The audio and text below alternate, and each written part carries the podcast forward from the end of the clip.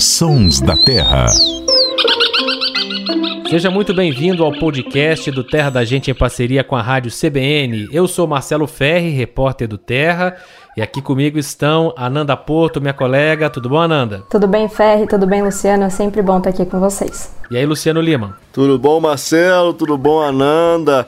Um abraço enorme para todo mundo que está nos ouvindo. Olha, uma ouvinte nossa, a Camila Campos, que é aqui de Ribeirão Preto, mandou uma mensagem pra gente e a gente adora ler mensagens de ouvintes do podcast ou do quadro na rádio aqui no ar.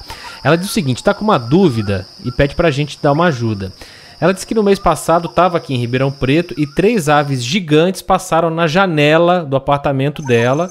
Quando ela viu, achou que eram águias, mas ela não sabe se tem águia em Ribeirão Preto. Mandou o vídeo pra gente, eu já mandei pra Nanda, já mandei pro Luciano. Gente, tem águia em Ribeirão Preto? Isso que ela mostrou no vídeo é uma águia? Então, Marcelo, na verdade, Depende, né? Porque tem gente que fala que esse aí é a águia do sertão, né? Esse aí, o que ela mandou, o registro dela é de um carcará. Mas na verdade o carcará não é um parente nem das águias, nem dos gaviões. O carcará, por incrível que pareça, ele é um parente dos falcões. Então o carcará é como se fosse uma espécie de falcão, é sim uma ave de rapina e o tamanho dela, eu concordo, o tamanho dela impressiona, é um bicho muito imponente, né?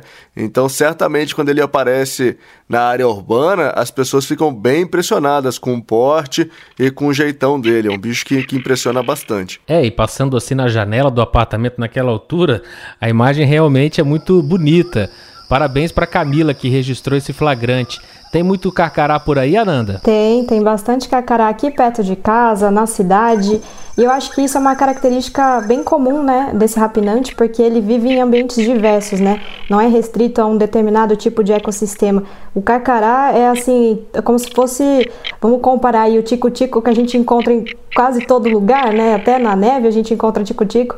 O carcará, ele é mais ou menos assim, porque você encontra em campos abertos, em, dentro da cidade, enfim, diversos ambientes. E é uma ave assim imponente, como o Luciano falou, chama atenção pelo tamanho, pela elegância. Eu acho muito elegante. É comum você, às vezes na estrada, observar carcará voando ou pousado num poste, em algum mourão. E ele sempre está elegante, assim, com aquele ar soberano, né?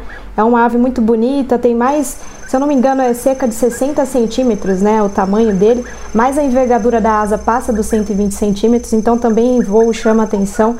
E é uma ave que, apesar de ser comum, eu mesma sempre, quase todo dia, ou pelo menos toda semana vejo carcará, mas Sempre paro para observar porque ele chama atenção pela beleza, pelo pote e também, claro, pela voz aí que dá a origem esse nome popular, né, que a gente já citou também, que é um, um nome onomatopeico, né? A gente fala cacará, mas tem gente que fala caracará, tem gente que fala carancho.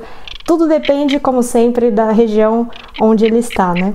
E que história é essa que ele quebra o pescoço quando vai vocalizar? Pois é, eu já eu fiquei impressionada quando eu vi isso de perto, né? Eu já tinha escutado a vocalização do Carcará, mas ver ele vocalizando, eu já vi de perto, inclusive aqui em casa, fiz um vídeo e fiquei impressionada porque eu falei, nossa, o que, que ele tá fazendo, né? Ele, na verdade, é uma expressão a gente falar que ele quebra o pescoço, mas ele dobra o pescoço para trás em um certo momento da vocalização e impressiona, assim. Mas não é uma característica restrita do carcará, tem outras aves que fazem isso, acho que o Luciano pode falar um pouquinho.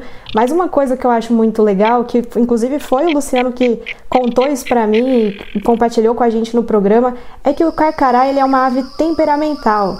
A gente consegue decifrar assim o humor dele porque ele consegue mudar de cor ali na parte que ele tem do bico alaranjado, que chama muita atenção que é uma parte que, você me corrija se eu estiver errado, hein, Luciano, que chama cera, e que ela muda de cor. Mas como que é isso, Luciano? Tá certo, Ananda. Depende do humor, vamos dizer assim, dele. Ele alterna entre aí entre o laranja e um laranja mais escuro até um amarelado mais claro.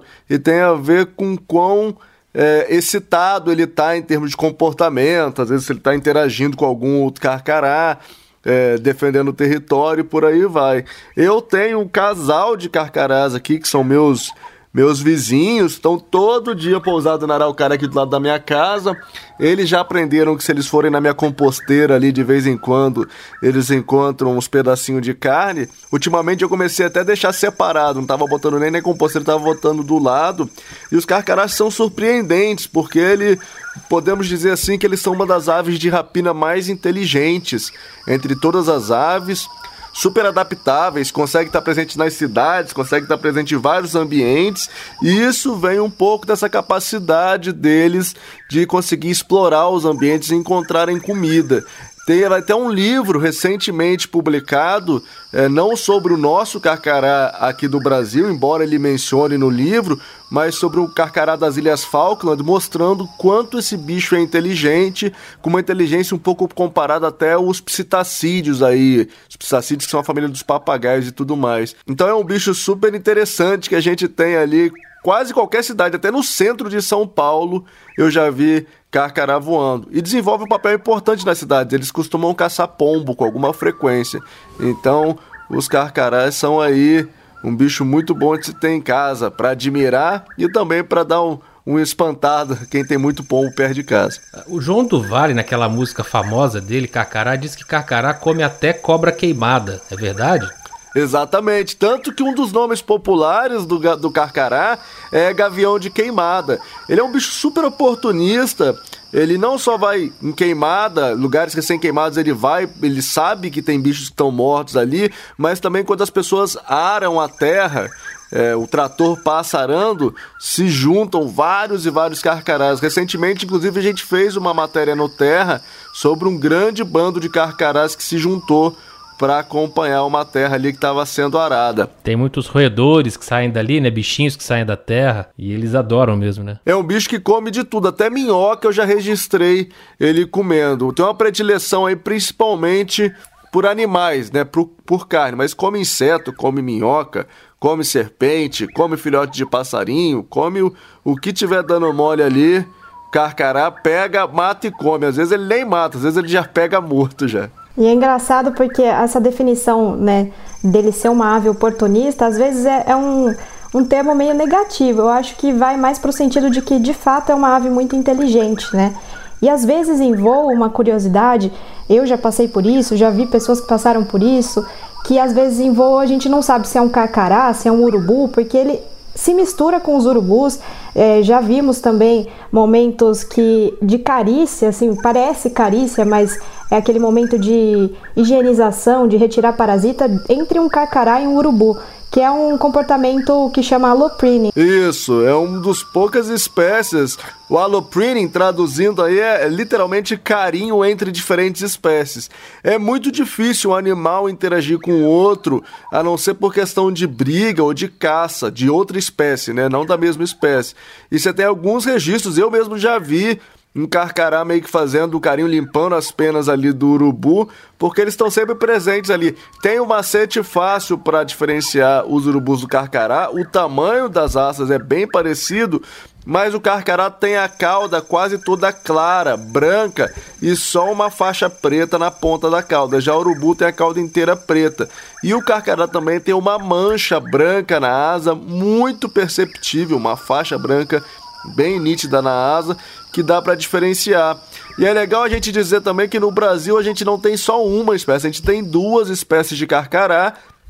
Uma espécie de carcará ao sul do rio Amazonas e outra espécie de carcará ao norte do rio Amazonas, que o pessoal chama inclusive de carcará do norte. Então são duas espécies e essa espécie de carcará que já está ao norte do rio Amazonas, ele vai praticamente até o sul dos Estados Unidos. Então é um bicho que está presente em quase toda a América. Muito bem, nós vamos compartilhar esses vídeos que a Camila mandou pra gente no nosso Instagram e também outras fotos bonitas de carcarás.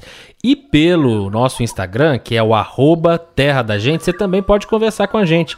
Mandar dúvidas, sugestões de temas aqui para os Sons da Terra. A gente vai adorar responder no, no, nos nossos próximos episódios, que você pode ouvir pelo Spotify, Deezer, Apple Podcasts, Google Podcasts, seu agregador preferido, e também na rádio CBN. Luciano Lima, Ananda Porto, muito obrigado mais uma vez e até a próxima. Obrigada, gente. É muito legal ter essa contribuição né, dos ouvintes, dos internautas. É, inclusive, o Cacará já foi um grande protagonista de uma interação com, com uma internauta que registrou um ninho na janela do apartamento. A gente acompanhou por meses, foi uma, uma experiência muito emocionante, assim, tanto para para ela, que é moradora, tanto para a gente que acompanhou a distância e, e, compartilhou tudo isso. Então, por favor, compartilhe mais momentos com a gente, que a gente fica super feliz e a gente aprende junto. Um abraço, gente. Muito bom estar aqui com vocês. E essa música a gente não pode fugir, né, Fé? Você já até citou ela, não tem como falar de Carcará e não lembrar dela, né? E a gente vai trazer uma versão especial do João do Vale com Chico Buarque, Carcará, linda a composição e que descreve bem esse bicho que pega, mata e come. Um abraço, gente. A edição foi do Samuel Dias. Carcará, quando vê roça queimada, sai voando e cantando carcará